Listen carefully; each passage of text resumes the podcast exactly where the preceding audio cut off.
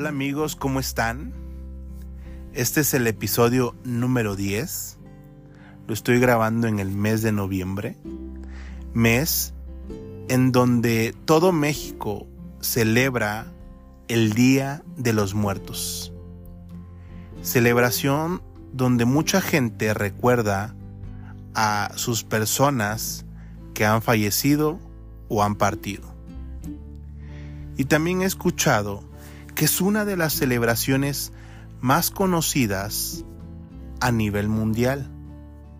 Es decir, gente de todo el mundo visita México para conocer dicha festividad. Y como en todas las festividades de aquí en México, hay platillos que caracterizan cada fecha. Y esta no es la excepción. En esta fecha podemos ver calabaza, papaya, camote caramelizado. Un dulce muy rico. Se los recomiendo comerlos, pero no en estas fechas. Y el característico e inigualable pan de muerto.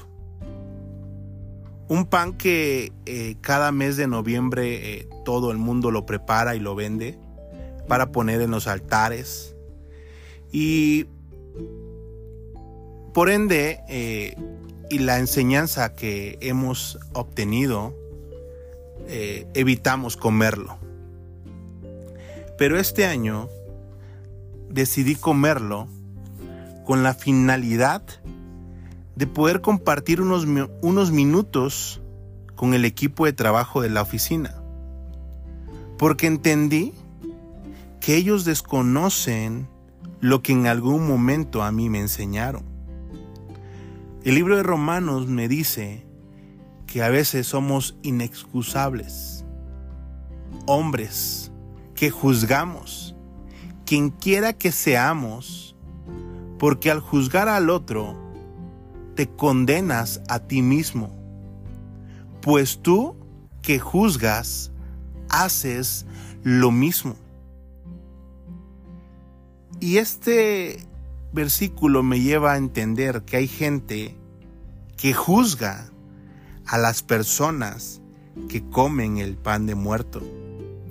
Pero esas personas que condenan esos actos posiblemente cometen actos deshonestos, como robar, fornicar, cometer adulterio, cometer actos de corrupción o mentir.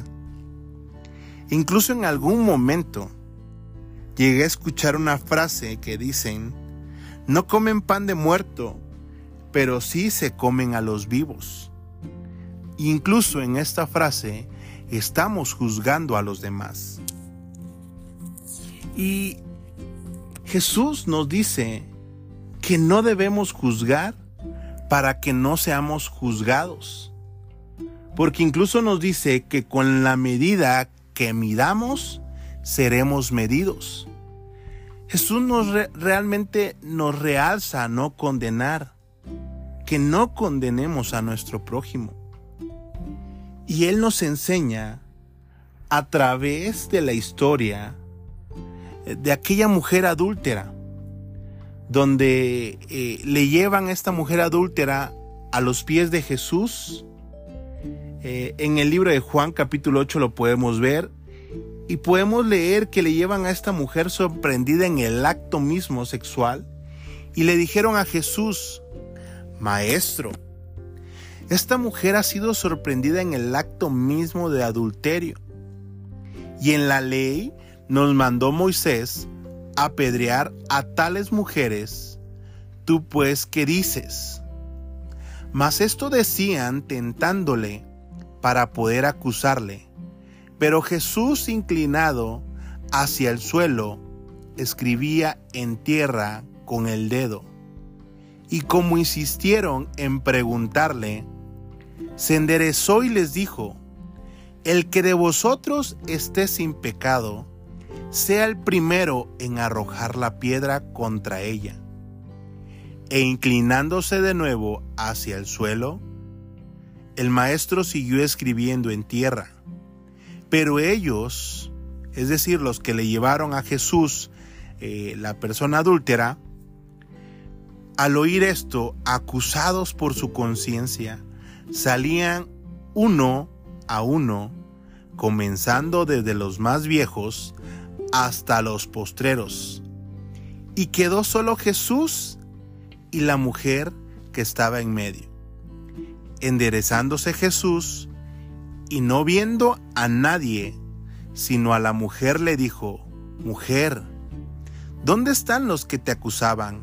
¿Ninguno te condenó? Y ella le respondió, Ninguno, Señor. Entonces Jesús le dijo, Ni yo te condeno, vete y no peques más. En algunos eh, historiadores e incluso predicadores mencionan que esa mujer era María Magdalena. Y podemos decir que el acto que hizo Jesús con María Magdalena cambió su vida. Un acto de nobleza puede cambiar la vida de los demás. Y con este acto de poder compartir o comer el pan de muerto, me preguntaron por qué este año decidí comer pan de muerto. Entonces me di la oportunidad de compartirles que Jesús desea que no juzguemos, sino antes mostrar la bondad de su amor. Cada acto que hagamos tiene que reflejar a Jesús. Por eso antes de juzgar tenemos que mostrar su amor. Creo que esta historia